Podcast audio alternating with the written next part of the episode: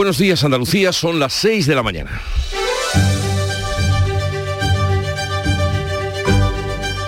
Despierta tu mente, descubre la realidad. En Canal Sur Radio, La mañana de Andalucía con Jesús Vigorra.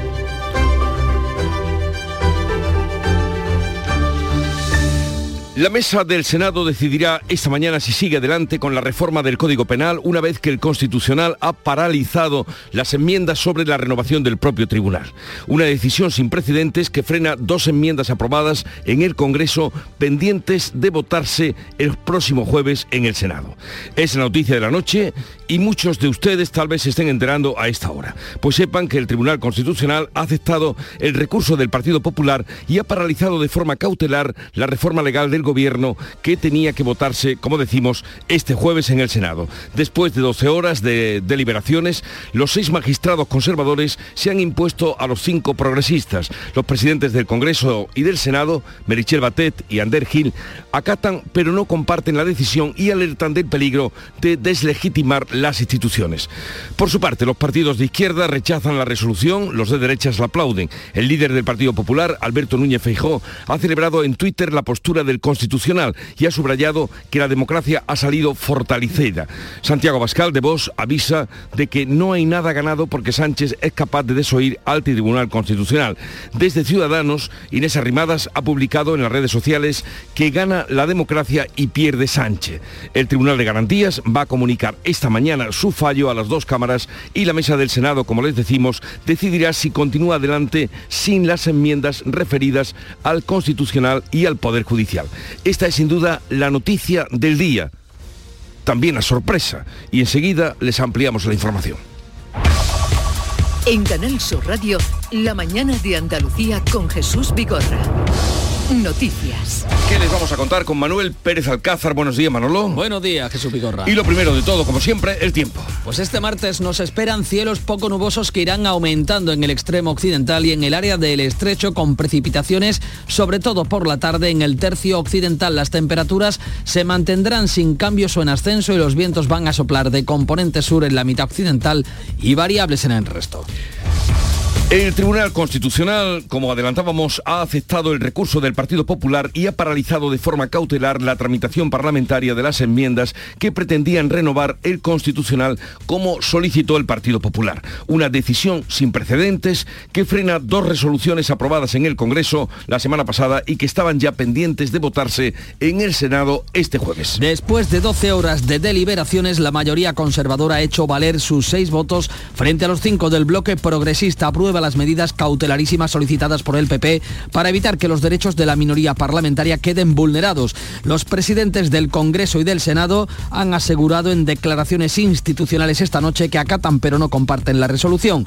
La mesa del Senado decidirá a las ocho y media de la mañana si sigue adelante con el resto de la reforma del Código Penal, que incluye la derogación del delito de sedición y la rebaja del de malversación. El presidente Ander Gil ha puntualizado que estudiarán el modo de salvaguardar la autonomía del Parlamento. Alonso. Una vez conocido y analizado el contenido y alcance de la resolución, se estudien las vías para preservar la autonomía parlamentaria. La mayoría conservadora del Tribunal Constitucional rechazó también la petición de PSOE y Unidas Podemos de apartar a dos de los magistrados con el mandato caducado. El tribunal ha dado 10 días de plazo para presentar alegaciones. El ponente del auto será el magistrado conservador Enrique Arnaldo. Así las cosas, el gobierno arremete con dureza contra la resolución que considera un ataque a la separación de poderes. Unidas Podemos llama a la desobediencia y el Partido Popular se felicita por la resolución y advierte que llevará y que llegará hasta el final la defensa de las instituciones. El ministro de la Presidencia, Félix Bolaños, comparecía en Moncloa pasada la medianoche para asegurar que se trata de una decisión de una gravedad máxima que afecta a la separación de poderes. Con sus recursos judiciales, el Partido Popular quiere controlar el Parlamento, cuando es mayoría y cuando no lo es. Decidir qué se aprueba y qué no se aprueba. Hoy lamentablemente se ha abierto esa puerta y no sabemos a dónde nos conducirá. El Partido Popular celebra la resolución judicial y la considera un triunfo del Estado de Derecho. Ya lo avanzaba esta la pasada mañana Alberto Núñez Feijó, como ha dicho en redes sociales, que se compromete a seguir defendiendo España y a las instituciones sin miedo ni cesiones. Defenderé los pilares de la democracia en el Tribunal Constitucional y llegaremos hasta donde haga falta para cumplir nuestro deber de cumplir y hacer cumplir la Constitución en España. Unidas Podemos habla de un golpe sin precedentes a la democracia. Los morados presionan al PSOE para que desobedezca en el Senado al Tribunal Constitucional. Más País ha registrado una reforma de ley orgánica que regula al Tribunal Constitucional habilitando al eh, Gobierno y al Poder Judicial a designar los miembros del órgano de forma separada si pasados tres meses desde la renovación no se han ejercido los relevos en el Constitucional. PSOE y Unidas Podemos podrían plantear una proposición no de ley que incluya las enmiendas que ha paralizado el Tribunal Constitucional sobre la renovación de los magistrados, una vía que podría aprobarse en unas tres semanas. Por otra parte, el Consejo General del Poder Judicial vota hoy la propuesta de magistrados al Tribunal Constitucional del sector conservador. Si hay acuerdo, quedaría sin efecto la reforma del Gobierno. Los vocales conservadores han forzado la convocatoria del Pleno para tratar de acordar la elección de los dos magistrados que en el Constitucional que le corresponde elegir al Poder Judicial. Han propuesto hacer Sartolosa y a Pablo Lucas, este último es progresista. De salir adelante habrían desbloqueado la renovación del Tribunal de Garantías antes de que se apruebe la reforma del Gobierno que rebaja la mayoría y que recorta los plazos y cuya votación ahora ha paralizado el propio Constitucional. Ya en Andalucía, PSOE y por Andalucía llegaron tarde para registrar sus enmiendas a los presupuestos de la Junta que se debaten y aprueban este jueves. El plazo oficial se cerraba ayer a mediodía y el PSOE ha presentado sus enmiendas pasadas las 2 de la tarde. El Gobierno andaluz había aceptado una enmienda de los socialistas y negociaba otras 30 propuestas para incorporarlas durante el debate parlamentario. Ahora el PSOE solo podrá incluir sus enmiendas si logra la unanimidad para hacerlo en trámite in voce. La parlamentaria Teresa Rodríguez deja su escaño en el Parlamento andaluz, aunque seguirá en la dirección de Adelante Andalucía. El Pleno de Presupuestos servirá de despedida a Rodríguez. En redes sociales ha anunciado que renuncia al escaño en el Parlamento andaluz después de ocho años. Volverá a su plaza como profesora de secundaria en un instituto público de Puerto Real, aunque va a mantener la portavocía de Adelante Andalucía. La audiencia de Sevilla tiene ya luz verde del Supremo para dictar el ingreso en prisión del expresidente Griñán y los ocho escargos socialistas condenados por los seres. El Tribunal Supremo ha notificado el auto de aclaración de su sentencia de los seres que reclamó hace tres meses uno de los condenados, el exconsejero Zarrías. La respuesta del tribunal estaba retrasando los diez días de plazo que dio la audiencia en noviembre para el ingreso en prisión de los condenados a eh, prisión por malversación en este caso. La notificación supone el último paso para la ejecución de las penas. El Euribor supera el 3% por primera vez desde diciembre de 2008 en nuestro país. El principal índice de referencia para las hipotecas adelanta las expectativas de más subidas de los tipos de interés que ya ha anunciado el Banco Central Europeo. La subida del Euribor ocurre después de cuatro semanas en las que se creía que el dato se había estancado. La Unión Europea logra un acuerdo para imponer un tope al precio del gas en 180 euros el megavatio hora. Los 27 han aprobado un mecanismo que interviene temporalmente para poner un tope al gas comercializado en la Unión Europea a través de tubería, una propuesta que defendía España y que entrará en vigor el 15 de febrero. Ha sido un acuerdo de mínimos in extremis alcanzado con la abstención de Países Bajos y Austria. Hungría ha votado en contra y el resto, incluido Alemania, han votado a favor. La Junta aprobará ayudas para la pesca por valor de 8 millones de euros para hacer frente al acuerdo de la Unión Europea que recorta las capturas y los días para faenar en el Mediterráneo. Serán ayudas urgentes que se aprobarán la próxima semana. Representantes del sector pesquero se reúnen hoy con el Ministerio para reclamar ayudas y que trate de revertir el acuerdo de Bruselas que consideran un descalabro. El gobierno prorrogará durante 2023 la gratuidad para usuarios de trenes de cercanías y media distancia. Pedro Sánchez justifica la medida por los dos eh, millones y medio de personas que se han abonado y por el medio millón de toneladas de CO2 que se han dejado de verter a la atmósfera durante este año. El presidente ha inaugurado la línea de alta velocidad entre Madrid y Murcia, que llega con 30 años de retraso y críticas por la duración del trayecto. En deportes, la campeona del mundo argentina tiene previsto aterrizar a esta hora en Buenos Aires. Los festejos del albiceleste eh, contarán con un recibimiento por parte de las autoridades junto con el ofrecimiento del título a los aficionados. Y aquí en nuestro país, de vuelta a la liga, el primer fichaje del Cádiz en el mercado invernal va a ser Raúl Parra. Así viene el día informativamente, así se lo vamos a contar, pero vamos a ver cómo lo refleja la prensa que ya ha repasado y resumido. Olga Moya, buenos días, Olga. Hola, ¿qué tal? Muy buenos días, gracias.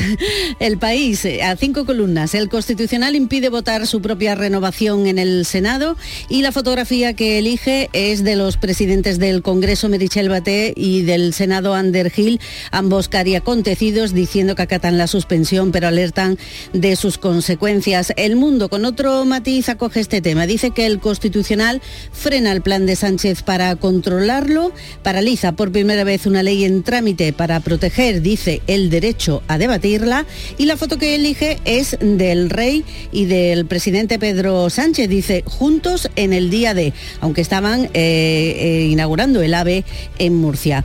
ABC, el Constitucional suspende el plan judicial de Sánchez entre grandes presiones y destaca este diario que PP, Ciudadanos y Vox celebran el triunfo, dice, del Estado de Derecho. La democracia, dice este diario, sale fortalecida. Y en lo que se refiere a la prensa eh, de Andalucía, la prensa provincial dice que Granada plantea un recurso sin precedentes contra el gobierno por la Agencia de Inteligencia Artificial, que la sede se la andaba a La Coruña, dice que las instituciones valoran también solicitar medidas cautelares al Supremo y la conexión de Almería aún más complicada, dice el ideal de Almería. En Navidad, por las huelgas en el sector aéreo personal de Welling y Ernostrum han convocado paros en varias rutas, sobre todo en la de Madrid. Pues anda, es lo que le faltaba a Almería, que además eh, tienen agotados los billetes en tren. Vamos a ver la prensa internacional que dice, mm, Bea Almeida, buenos días. Buenos días, comenzamos con el Frankfurter Allgemeine Zeitung, diario alemán. Los ministros de Energía de la Unión Europea acuerdan un tope en el precio del gas. Alemania votó a favor. El gobierno federal se había resistido durante mucho tiempo por miedo a que los proveedores vendieran su gas en los mercados asiáticos donde podría alcanzar precios más altos. Sobre este tema se pronuncia el Isbestia de Rusia. El límite al gas provocará más problemas a la Unión Europea y el cierre de empresas. Rusia responderá. En la prensa británica, el Daily Express, háblanos, Rishi, le dice el jefe sindical al primer ministro. Le pide que negocie personalmente un acuerdo salarial que ponga fin a la huelga de la cuarta parte de los hospitales, del personal de enfermería, perdón, de los hospitales del país. Y en el New York Times, la comisión del 6 de enero, la que investiga el asalto al Capitolio, insta al Departamento de Justicia a enjuiciar a Trump lo acusa de insurrección y otros tres delitos federales.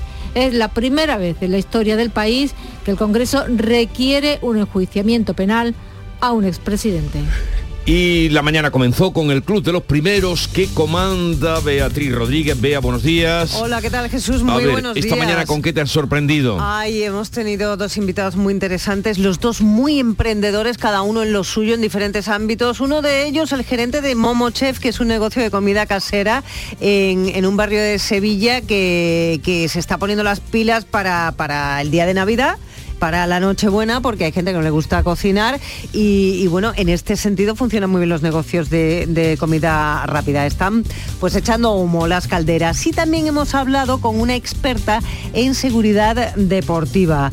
Eh, ella es eh, investigadora, universitaria, profesora también, y nos ha hablado, entre otras muchas cosas, de una experiencia muy interesante que han puesto en práctica con sus alumnos eh, utilizando la realidad virtual, la realidad aumentada como parte de una asignatura que se va a llamar equipamiento de instalaciones deportivas y que van a poner en práctica con estas técnicas para el próximo semestre. Hemos preguntado a la audiencia si sale, si creen que debe salir o no en la cabalgata de Cádiz el, osito de la cabeza colgante por hombre, por goleada. Que Esa es una propuesta de nuestro compañero José Guerrero Yuyu. Pues nosotros hemos puesto el altavoz en el Club de los Primeros y la gente apoya totalmente que el osito vuelva a salir. No hemos preguntado en qué condiciones, pero que vuelva a salir. El oso polar de la cabalgata de Cádiz. Y gracias, Bea. La agenda para hoy, para este 20 de diciembre, nos la adelanta Ana Giraldez. Buenos días. Buenos días. Hoy es, martes, día de reunión del Consejo de Gobierno de la Junta de Andalucía en el Palacio de San Telmo.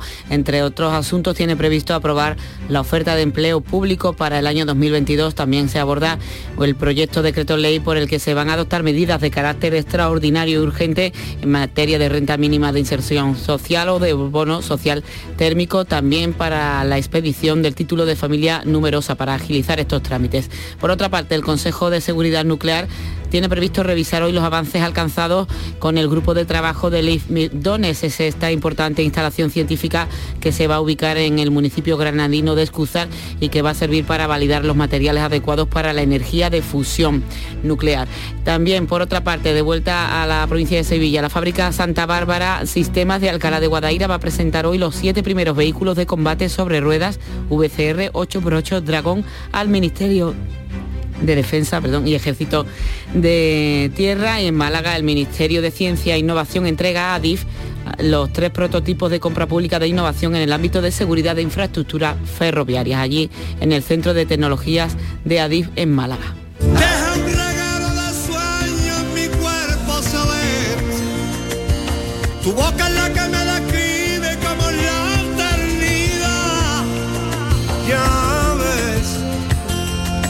Muchas veces en tu ausencia la noche se viste en un triste penar.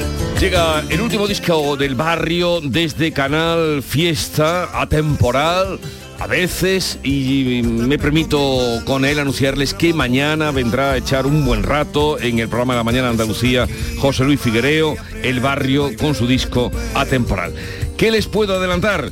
Pues que hoy hablaremos, eh, parece que se recrudecen los contagios por gripe y eso nos lleva a hablar con Daniel López Acuña, epidemiólogo, médico de salud pública, que estará con nosotros a partir de las 9 de la mañana. Luego pasarán por aquí muchos invitados y nuestro programa eh, quedan ustedes invitados a vivirlo hasta las 12 del mediodía. Sigue ahora la información. La mañana de Andalucía. Hace ya mucho tiempo, un pintor de Huesca prometió a un viejo amigo que si le tocaba la lotería, le ayudaría a financiar uno de sus proyectos. Más tarde, aquel pintor de nombre Ramón Acín ganó el gordo de Navidad y siendo fiel a su promesa, ayudó a su amigo Luis Buñuel a filmar Las Urdes Tierras sin Pan, una referencia de nuestro cine. Un sorteo extraordinario lleno de historias extraordinarias. 22 de diciembre, Lotería de Navidad. Loterías te recuerda que juegues con responsabilidad y solo si eres mayor de edad. Prepara tu hogar para Navidad con Rapimueble. Solo esta quincena, moderno, apilable de salón 289 euros. Dormitorio juvenil completo 499 euros. Y paga en 12 meses sin intereses. Solo hasta el 25 de diciembre. Elige Navidad. Elige Rapimueble. Más de 200 tiendas en toda España y en rapimueble.com. Familia, me gustaría hacer un brindis por los que estamos, por los que se han ido y por los que llegarán, porque juntos hemos conseguido superar este año lleno de trabajo, de esfuerzo y de retos, y brindar por la magia de los nuevos comienzos, por un 2023 lleno de oportunidades. Estas navidades compártelas con tus seres más queridos. Estas navidades elige Mariscos Apolo. Felices fiestas.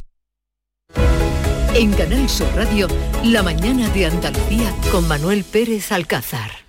6 y 18 minutos de la mañana, de una mañana que llega precedida de una larga, intensa tarde-noche de decisiones judiciales que han afectado a la política. El Tribunal Constitucional ha aceptado, lo hacía pasadas las diez y media de la noche, el recurso del Partido Popular que supone la paralización de forma cautelar de la tramitación parlamentaria de las enmiendas que pretendían renovar eh, los eh, miembros del propio tribunal, los miembros del propio Constitucional una decisión sin precedentes que frena dos resoluciones aprobadas en el Congreso y que estaban pendientes de votarse este jueves en el Senado, Ana. Después de 12 horas de deliberaciones, la mayoría conservadora del tribunal ha hecho valer sus seis votos frente a los cinco del bloque progresista y aprueba las enmiendas cautelarísimas solicitadas por el PP y que paralizan la votación en el Senado de la reforma a las leyes del Poder Judicial sobre la renovación del propio Tribunal de Garantías. El tribunal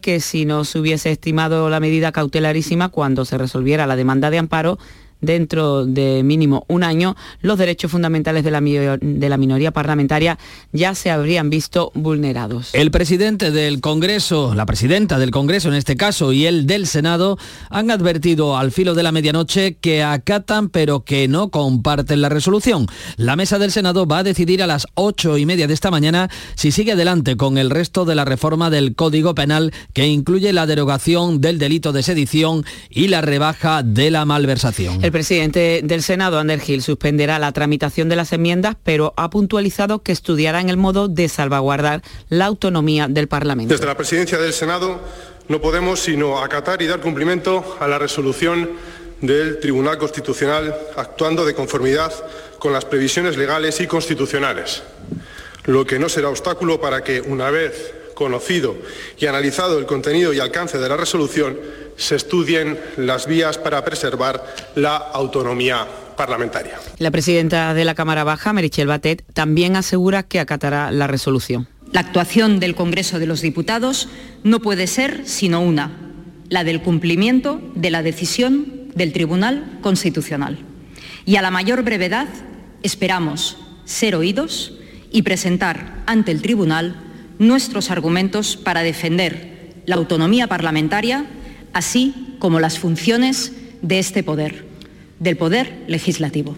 Por otra parte, la mayoría conservadora del Constitucional rechazó la petición de PSOE y de Unidas Podemos de apartar a dos de los magistrados, entre ellos el presidente González Trevijano, por tener el mandato caducado. El tribunal ha dado 10 días de plazo para presentar alegaciones. El ponente del auto será el magistrado conservador Enrique Arnaldo. El gobierno ha remetido con dureza contra la resolución del Tribunal Constitucional.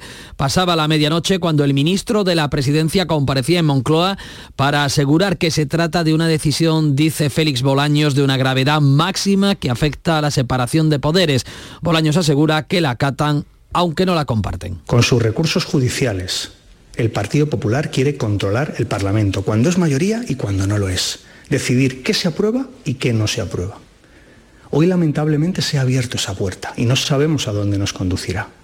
El Partido Popular celebra la resolución judicial y la considera un triunfo del Estado de Derecho, unas eh, decisiones eh, que ha valorado en redes sociales el presidente de los populares. Alberto Núñez Feijo se ha comprometido a seguir defendiendo España y las instituciones sin miedo ni cesiones desde la moderación y la razón, ha señalado en redes sociales este lunes, ya lo adelantaba. Defenderé los pilares de la democracia en el Tribunal Constitucional y llegaremos hasta donde haga falta para cumplir nuestro deber de cumplir y hacer cumplir la Constitución en España.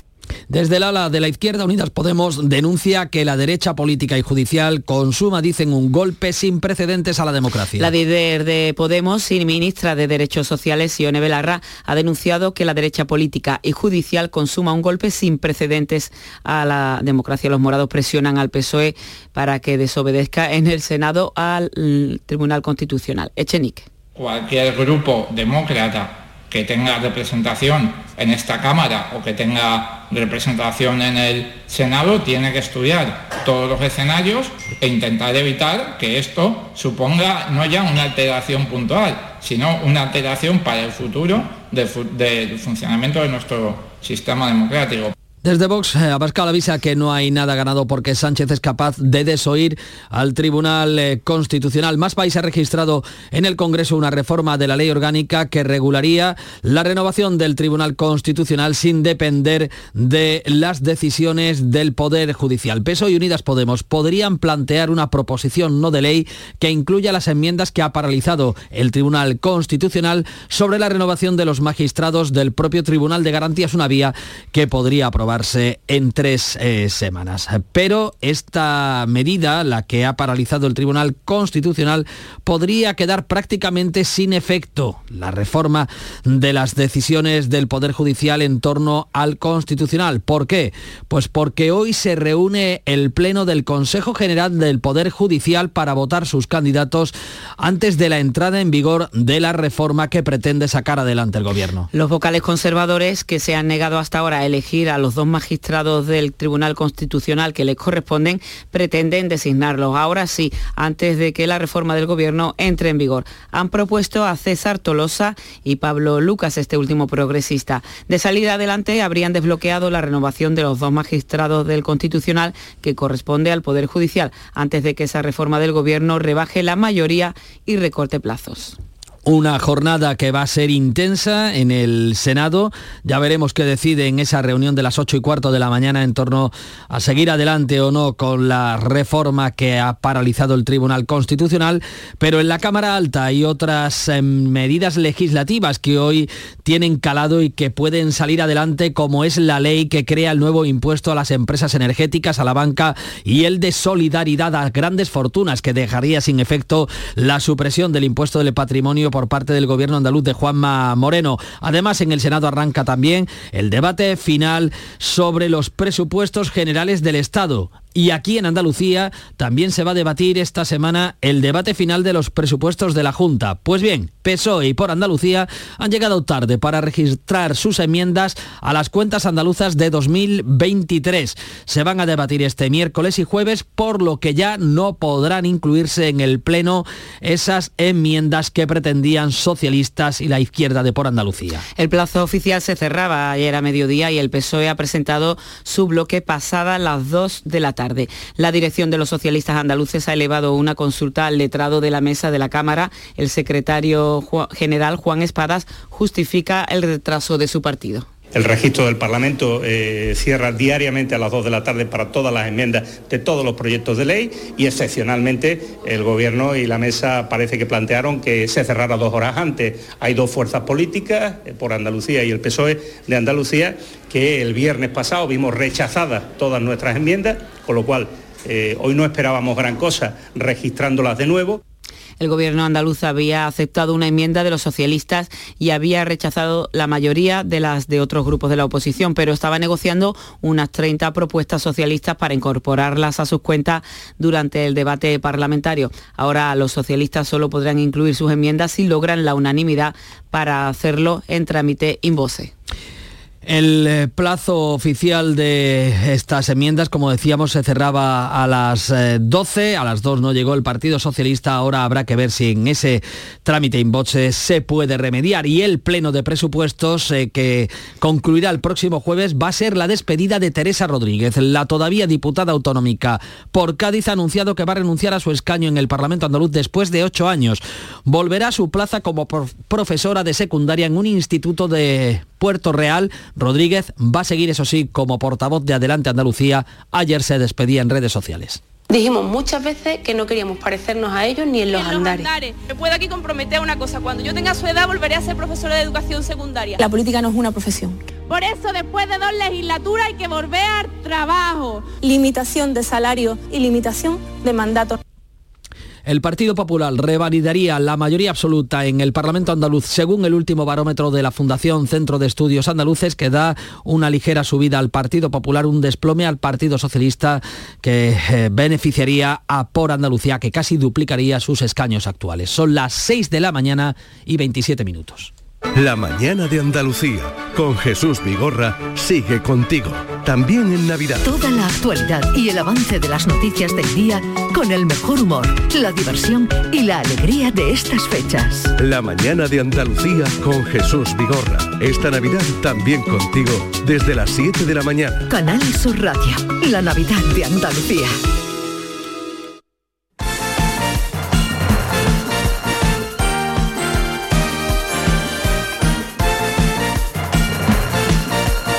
Argentina se apresta a celebrar con su selección el triunfo en el Mundial. Tiempo para el deporte, Antonio Camaño, buenos días. Hola, ¿qué tal? Buenos días. El Sevilla lleva más de un mes sin jugar un partido oficial y la plaga de lesiones no cesa. El equipo sevillista vuelve a competir mañana miércoles ante el Juventud de Torremolinos en la Copa del Rey y lo va a hacer con más jugadores de baja que cuando llegó al parón por el Mundial. La última, la de Marcao. Ausencia para los próximos tres meses y va a tener que pasar por el quirófano. Lógicamente, no va a estar ante el Juventud de Torremolinos que se prepara para uno de los partidos más importantes de su historia. Era el rival que quería, se ha aumentado la hasta las 4.500 localidades, de las que ya se lleva vendida más de 3.000. Y el Betis regresó a los entrenamientos con las grandes novedades de Sergio Canales. Arrastraba unas molestias la última semana, ya se entrenó en el día de ayer, al igual que Sabalí, recién incorporado al grupo después de concluir sus vacaciones tras el Mundial de Qatar. Y el Cádiz ya tiene su primer fichaje, Raúl Parra es el jugador elegido para ocupar el hueco que ha dejado Zaldúa por lesión. Se le espera en Cádiz a lo largo de esta semana. Y el Málaga sigue trabajando con vistas al mercado de fichajes de invierno, donde busca fundamentalmente futbolistas para las bandas. Ahora se pone a tiro a Pia, que estuvo muy cerca de recalar en Martiricos el pasado verano, pero optó por marcharse al Tenerife. El rápido extremo vuelve a ponerse a tiro y es uno de los refuerzos que quiere su entrenador en la próxima ventana de enero. Para esta Navidad, la ciudad de Úbeda te ha preparado más de 130 actividades culturales, musicales, deportivas y de ocio. En estas fiestas aprovecha y disfruta de su iluminación, de su comercio, de su gastronomía, de su rico patrimonio. Vive la magia de la Navidad en Úbeda. Conoce toda la programación en turismodeúbeda.com. En Navidad, piérdete por los cerros de Úbeda. Disfruta de la Navidad de Andalucía. Con la radio con Canal Sur Radio. Feliz Navidad. Canal Sur Radio. La Navidad de Andalucía.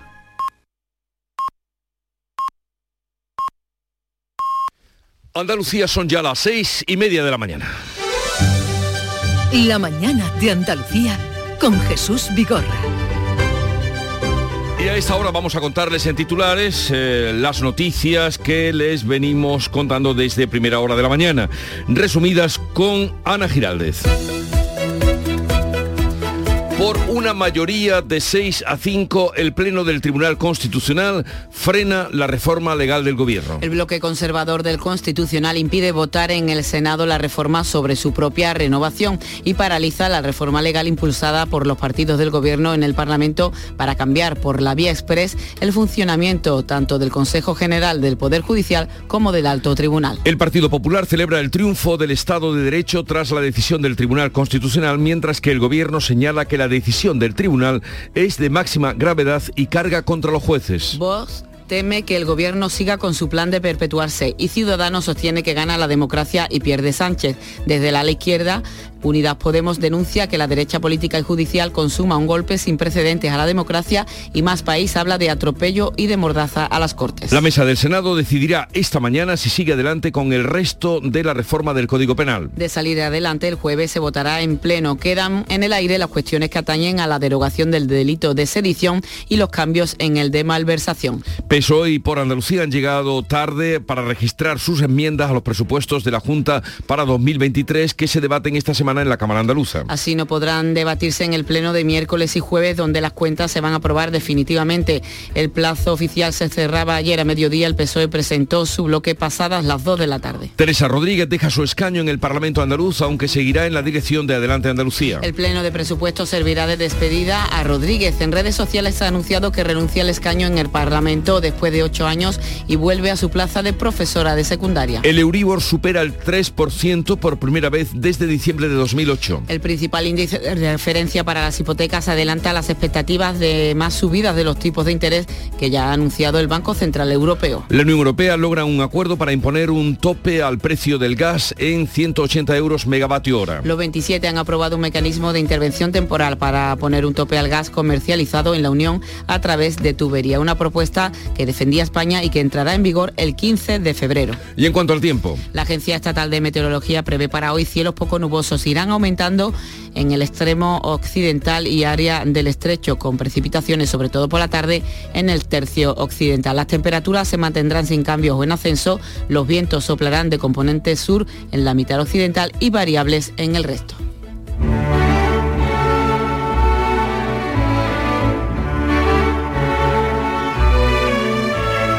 Siente el tempranillo algo de envidia y de admiración a la vez por los argentinos y sus colores, por su fútbol y su bandera albicelestial.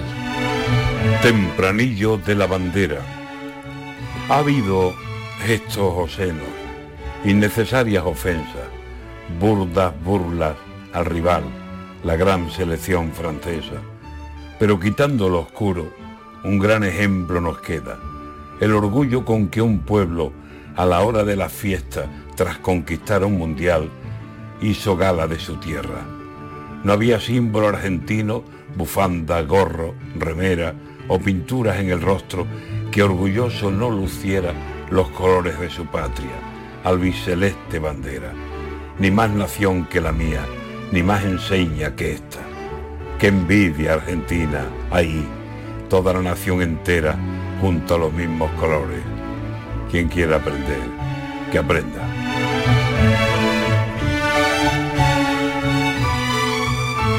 Martes 20 de diciembre, tal día como hoy, de 1962, un 20 de diciembre, se estrenaba en la Sala Lope de Vega, hoy que está convertida en Gran Teatro en Madrid, la película La Gran Familia, dirigida por Fernando Palacios y protagonizada por Alberto Closas y Amparo Soler Leal.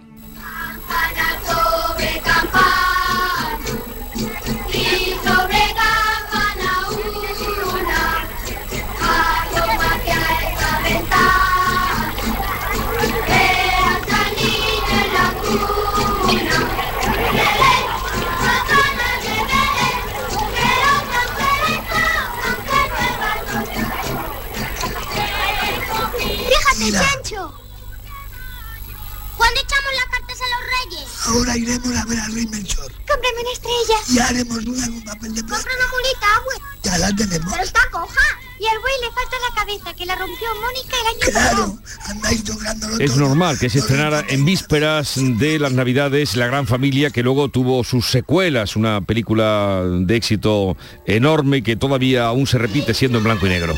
Y tal día como hoy, 20 de diciembre de 2006, un accidente entre un camión y un autobús con aficionados del Real Club Recreativo de Huelva deja cuatro personas fallecidas y 35 heridos.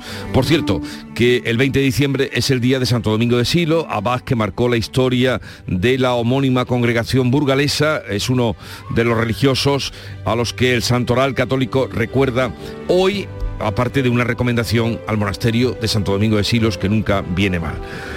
La cita del día. Los políticos de un país tienen la inteligencia media de sus votantes.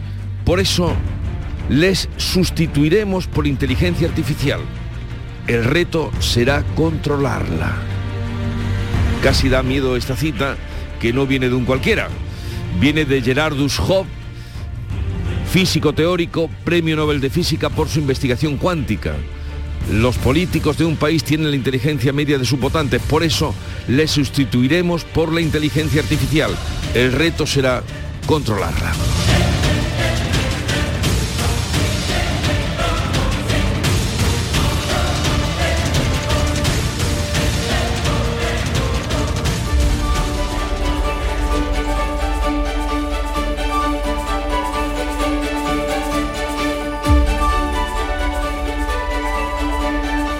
Y vamos ya con la segunda entrega de la prensa que nos trae Olga Moya. A ver, ¿qué has encontrado? Eh, pues mira, como la prensa lleva en sus principales titulares y además a cinco columnas todo este asunto del Tribunal Constitucional, si te parece te voy a destacar lo que dicen los editoriales, porque así vemos eh, cómo cada periódico eh, pues le añade un matiz diferente a lo ocurrido. El país el Pleno del Sabotaje le llama. La mayoría conservadora del Constitucional dice sitúa a España ante una intromisión inédita en el poder legislativo. Es lo que opina este diario. El mundo, el Estado de Derecho se impone, como ves, pues es todo lo contrario. Dice que el Tribunal Constitucional ha actuado conforme a la ley. Entra dentro de toda lógica, dice que reconozca al PP su derecho a poder debatir en las Cortes sobre un cambio legal que toca de lleno al núcleo de la Constitución.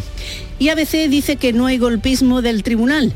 Lo preocupante es que el gobierno haya planteado este episodio como una batalla campal para lograr la sumisión y el control total de la institución. Vamos ya con la prensa andaluza que también recoge pues este asunto del constitucional, pero en los asuntos más eh, locales, el ideal de Granada, por ejemplo, dice que Granada plantea un recurso sin precedentes contra el gobierno por la Agencia de Inteligencia Artificial. Las instituciones, dice, valoran también solicitar medidas cautelares al Supremo. En Diario de Cádiz, una solución a medias para la, para la Nacional 340. Y es que el Gobierno va a habilitar un tercer carril en 5 kilómetros de la vía entre Tarifa y Algeciras. Y son obras a la vista, dice, en uno de los puntos negros de la red de carreteras de la provincia de Cádiz. En Ideal de Almería, la conexión de Almería aún más complicada en Navidad por las huelgas en el sector aéreo. Destaca que el personal de Vueling, de Air Nostrum también han convocado paros en varias rutas, sobre todo en la de Madrid. El día de Córdoba dice que la lluvia aumenta el agua embalsada en la provincia un 25% en tan solo 14 días. Los pantanos suman en diciembre reservas para tres meses y medio más. En Huelva Información, pues también hablan de los embalses y de las últimas lluvias. Las lluvias dejan más de 300 litros en la sierra en apenas 15 días. En Ideal de Jaén, subida salarial del 3,2% en esta campaña para unos 100.000 trabajadores del campo. Patronal y sindicatos jienenses han podido firmar ese convenio que va a tener una vigencia de cuatro años. Y en el sur de Málaga, pues eh, Villa Antiopa, ¿qué, ¿qué es? Pues es una de las villas romanas mejor conservadas. Rincón de la Victoria abierto ya este yacimiento romano del siglo II. Vamos ahora con la prensa internacional que nos trae Bea. A ver, ¿qué has encontrado, Bea? Pues tres temas estadounidenses eh, están muy destacados en toda la prensa, en la europea también. Leo en el francés Le Monde. Asalto al Capitolio. El comité de la Cámara recomienda cargos penales contra Donald Trump. Es simbólica porque sus integrantes no pueden acusar al empresario. La decisión recaerá en el Departamento de Justicia. Le Soir, el periódico belga, ha comenzado una nueva semana en el infierno para Donald Trump. Otro asunto norteamericano lo leemos en el Wall Street Journal. La encuesta de Twitter de Elon Musk genera una nueva incertidumbre. El 57% de los usuarios quieren que se vaya.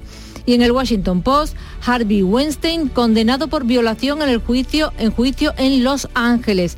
El productor cinematográfico eh, ya cumple 23 años de cárcel por otra condena. Lo han eh, encontrado culpable de tres delitos, violación, felación forzada y un tercer cargo de conducta sexual inapropiada. ¿Y cómo ha reaccionado Rusia al límite impuesto al gas por la Unión Europea que Pues- ayer tenía lugar? Lo adelantábamos a las 6, el Isbestia avanza que Rusia reaccionará, cita Dmitry Peskov, el jefe de prensa de Putin. Esta es una intrusión en los procesos del mercado. Habrá una respuesta. Lo más probable es que Rusia corte el grifo de todos los recursos energéticos. En el Pravda ruso, el Pravda ruso lo que destaca es que Putin ha firmado el aumento del salario mínimo a 16.242 rublos. A ver, ¿creéis que es mayor o menor que nuestro salario mínimo? Menor, creo. Aunque suenen a muchos miles. ¿eh? 16.242 rublos son 225 euros y estaba en 169. Le ha pegado un subidón. Sí, pues sí. El Pravda de Ucrania titula Seis distritos de Kiev y el Oblast están parcialmente sin electricidad debido a los ataques nocturnos con drones. Así las cosas, como falta tanto la electricidad, pues eh, tienen muchos eh, reportajes, muchos artículos sobre cómo eh, manejarse sin luz. ¿no? Dice 10 reglas para personas atrapadas en un ascensor. Pulse el botón de emergencia, si hay botón y si funciona. O llame al servicio de emergencia si nadie ha arrancado la placa con el contacto. O llame a sus familiares si tiene teléfono y tiene conexión. Si no, grite. Y el último capítulo del Mundial. Venga, pues en el Clarín decretan feriado nacional por los festejos de la selección. Lo determina el gobierno, pero hay polémica. La oposición critica la decisión y varias provincias no se adhieren a la medida. En el diario La Nación, la selección llega a Argentina y se prepara para vivir una jornada soñada con los hinchas. Celebraciones en Argentina y la información que continúa en Canal Sur Radio. La mañana de Andalucía con Jesús Vigorra. Seguro que como persona consumidora has contratado algún producto bancario o financiero por el que te sientes engañado. No te preocupes. En Adicae Andalucía arreglamos tu situación sea cual sea. Protégete contra los abusos y colabora en nuestra lucha por solo 3 euros al mes. Infórmate ahora en adicaeandalucía.org. Campaña subvencionada por la Junta de Andalucía. En Navidad todos deseamos lo mejor para los nuestros. Desde 1953, la Logroñesa me ofrece el mejor mazapán. Un sabor único, artesano y tradicional. Pero como no solo de mazapán vive el hombre, ahora también tienen turrón blando y torta imperial. Mazapanes de Montoro la Logroñesa. La Navidad en su mesa. Mano de santo limpiar la ropa, mano de santo limpiar salón, mano de santo y en la cocina, en el coche, en el watercloak, mano de santo para el hotel, mano de santo para el taller, mano de santo te cuida, mano de santo te alegra la vida, mano de santo, mano de santo, ponte a bailar y no limpies tanto. Mano de santo, mano de santo, ponte a bailar y no limpies tanto. Seguramente el mejor desengrasante del mundo. Pruébalo. En Canal Sur Radio, la mañana de Andalucía con Manuel Pérez Alcázar. 6 y 44 minutos de la mañana de una jornada trepidante e intensa en lo que a la información política y jurídica se refiere, pero también a la económica. Fíjense, el Euribor supera el 3% por primera vez desde diciembre del año 2008. El principal índice de referencia para las hipotecas adelanta así las expectativas de más subidas de los tipos que ya ha planteado el Banco Central Europeo. Suben los tipos, suben las hipotecas, lo que va a poder tener un freno es el precio al gas, porque la Unión Europea ha superado el bloqueo y ha pactado un tope al precio del gas en 180 euros el megavatio hora. Ha sido un acuerdo in extremis antes de las vacaciones navideñas. Los 27 han aprobado este lunes un mecanismo de intervención temporal para poner un tope al gas comercializado en la Unión Europea a través de tubería. La vicepresidenta y ministra de Transición Ecológica, Teresa Rivera, ha confirmado que entrará en vigor el 15 de febrero. Empezará a aplicar el 15 de febrero y cuenta también con algunas cláusulas que permiten suspender la aplicación del mecanismo si de repente cayera drásticamente el consumo de gas natural en Europa o subiera drásticamente o si cayera drásticamente la llegada de gas natural a Europa. Es decir, supuestos en los que por la razón de urgencia que se considere justificada pueda suspenderse la aplicación del mecanismo. El Ministerio de Trabajo plantea subir el salario mínimo interprofesional. El comité de expertos que analiza la subida plantearía un incremento a partir del 1 de enero de entre el 4,6 y el 8,2%, Ana. Esto situaría, la retribución en un máximo de 1.082 euros brutos mensuales en 14 pagas frente a los 1.000 euros actuales. La vicepresidenta y ministra de Trabajo, Yolanda Díaz, asegura que la subida del salario mínimo no lastra negativamente la creación de empleo. Tenemos mejor empleo y mejor retribuido. Insisto, lejos de todas las teorías científicas que se han escrito y reproducido en nuestro país, el salario mínimo no impacta de manera negativa en la creación de empleo. Observarán ustedes otros informes que matizan algunos aspectos cuyo impacto en los asalariados y asalariadas de nuestro país es absolutamente ínfimo.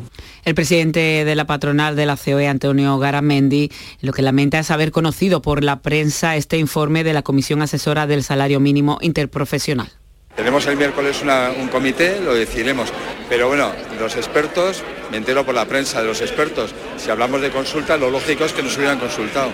Pero dicho eso, yo creo que la ministra que dé explicaciones ella lo que tenga que hacer. Yo de la el sector de la pesca andaluza lo está pasando mal y se cierne sobre su cabeza una nube negra después del acuerdo de Bruselas que va a recortar las capturas y va a limitar los días de pesca aún más en el Mediterráneo. Pero la Junta les da una bolsa de oxígeno y es que va, a aprobar el gobierno andaluz ayudas para la pesca por valor de 8 millones de euros para hacer frente al acuerdo pesquero, como decimos, eh, que se alcanzó la pasada semana en Bruselas. Sí, el sector se va a reunir hoy con el Ministerio para reclamar ayudas y que trate de revertir el acuerdo de Bruselas. La consejera Carmen Crespo avanza que serán ayudas urgentes que se aprobarán de manera inmediata. El próximo Consejo de Gobierno de la Junta de Andalucía del día 27 de diciembre llevará ayudas por 8 millones de euros para nuestro sector, tanto extractivo como el acuícola en estos momentos.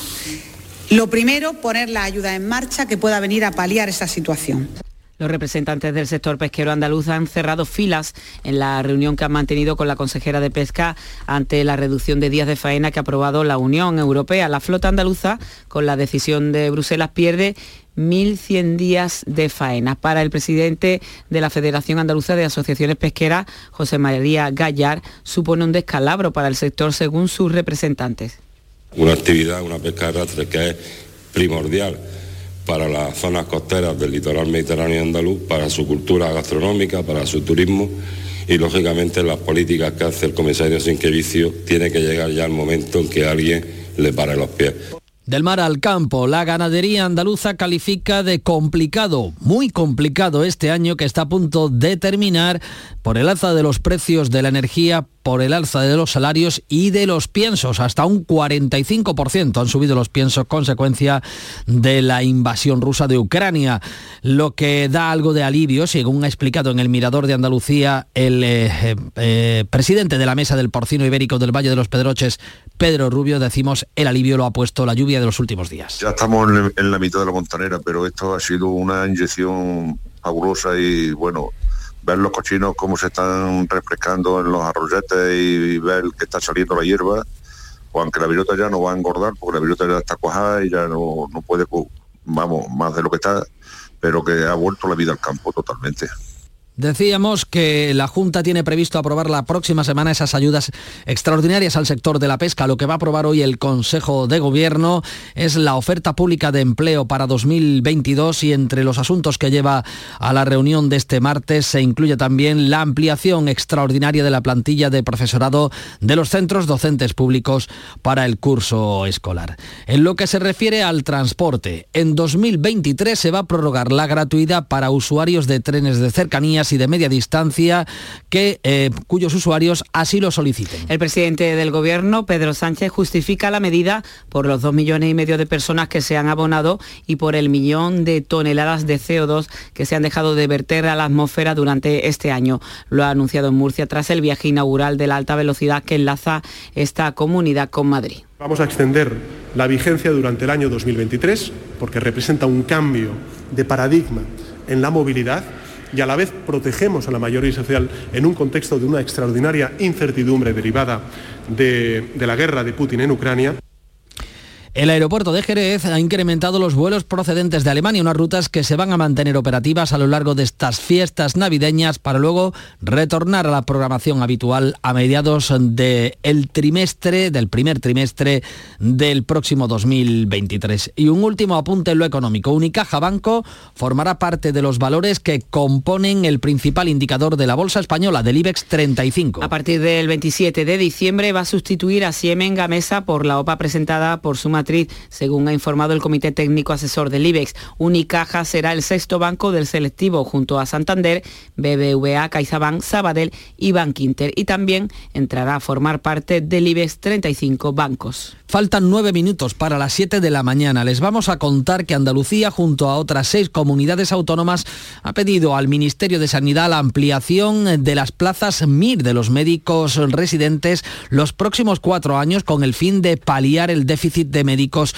especialistas. Ha sido en el Consejo Interterritorial que se ha celebrado este lunes en Mérida. La consejera, la consejera de Salud y Consumo, Catalina García, ha asegurado que no hay médicos en las bolsas del SAS y ha considerado incomprensible que el Ministerio deje 4.000 titulados sin plaza MIR. Pide una rectificación del modelo de selección de las plazas del Sistema Nacional de Salud con el fin de que no se queden plazas desiertas. No hay otro que no sea el aumento de número de plazas MIR y recuerdo que en Andalucía de aquí al año 32 serán casi 6.800 profesionales los que se jubilen, más de 2.600 serán en atención primaria, con lo cual necesitamos una solución urgente y decisiva por parte del Ministerio, que es el que tiene la convocatoria. Recuerdo que luego esas plazas de formación las paga cada comunidad autónoma. Pues la ministra de Sanidad ha dicho que el asunto no se ha abordado en la reunión porque no hay novedades que añadir. Carolina Darias ha señalado la responsabilidad de las comunidades autónomas en la formación de los nuevos médicos. Vamos a multiplicar por dos el número de especialistas que se pueden incorporar al Sistema Nacional de Salud. Ahora bien, quiero recordar que hay en torno a 800 especialistas que se pueden incorporar que está pendiente de formación complementaria, de prácticas o de pruebas. Las dos primeras dependen de las comunidades autónomas. En torno a un centenar de médicos de familia que también se pueden incorporar. Por tanto, es importante que las comunidades autónomas también hagan el trabajo que tengan que hacer. El Consejo Interterritorial que ha aprobado además el calendario en el que se incluye la vacuna contra la meningitis B y la del virus del papiloma humano en niños a partir de los 12 años. La ministra ha llamado a la población a vacunarse contra el COVID y contra la gripe que como saben esta Navidad va a alcanzar su pico. Los suicidios alcanzan en España su máximo histórico. Más de 4.000 personas se quitaron la vida en 2021, superando el récord marcado por el primer año de la pandemia y confirmando el negro pronóstico de los expertos. Es ya la primera causa externa de muerte en España, Javier Moreno. Estos datos récord revelan el grave problema con los trastornos de salud mental que se han agudizado tras la pandemia. La defunción por suicidio lleva siendo primera causa de muerte no natural en España desde 2008, 13 años. Es segunda en jóvenes de entre 15 y 19 años y sigue superando a los accidentes de tráfico, caídas accidentales y ahogamientos. La COVID sigue siendo la principal causa de muerte en España con 40.000 personas fallecidas por el virus el año pasado. Después de la COVID, las causas más frecuentes de fallecimientos son las enfermedades cardíacas y cerebrovasculares.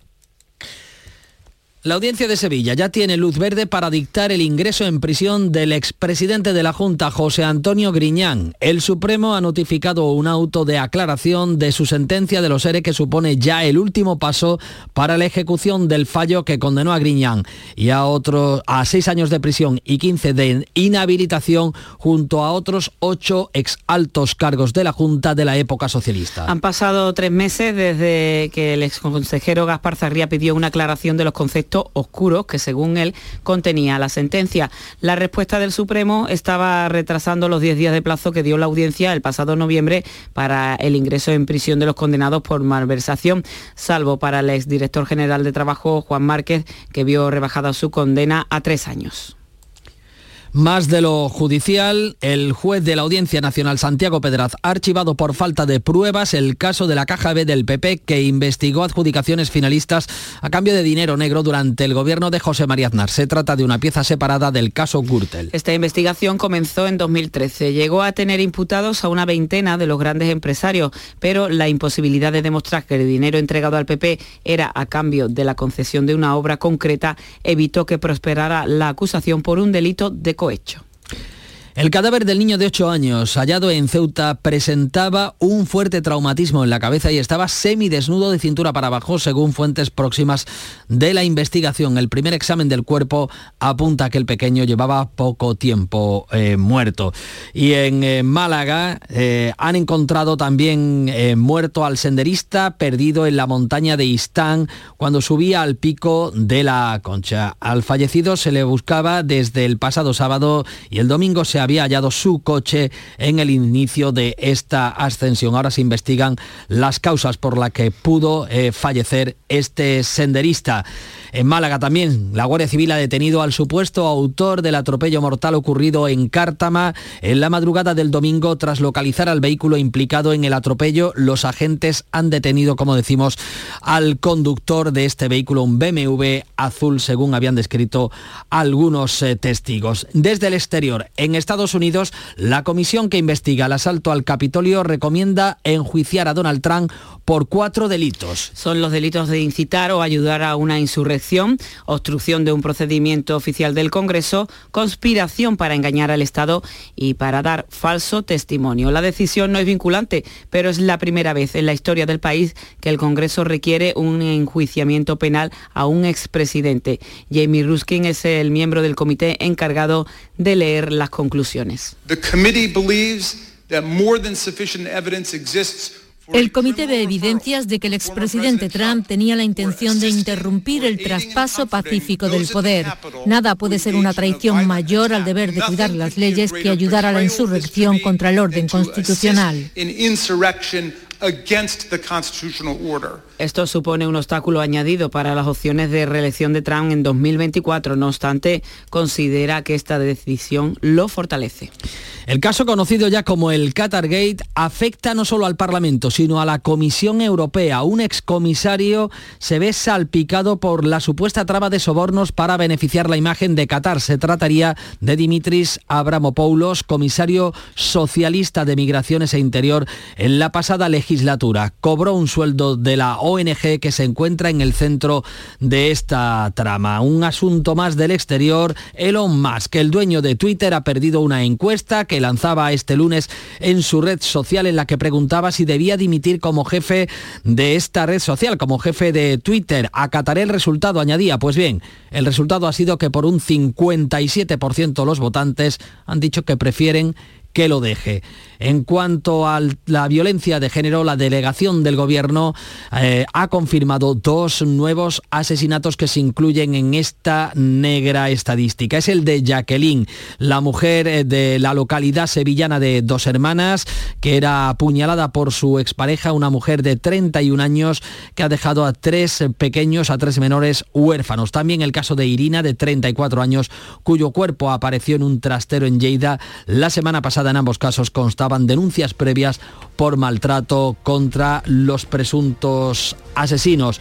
Y el asesino confeso de Diana Kerr, apodado como El Chicle, ha sido condenado a 14 años de prisión por violar a su cuñada cuando ella tenía 17 años, es decir, cuando era menor de edad. José Enrique Abuín cumple por tanto prisión permanente revisable en este momento por el crimen de Diana Kerr en 2016.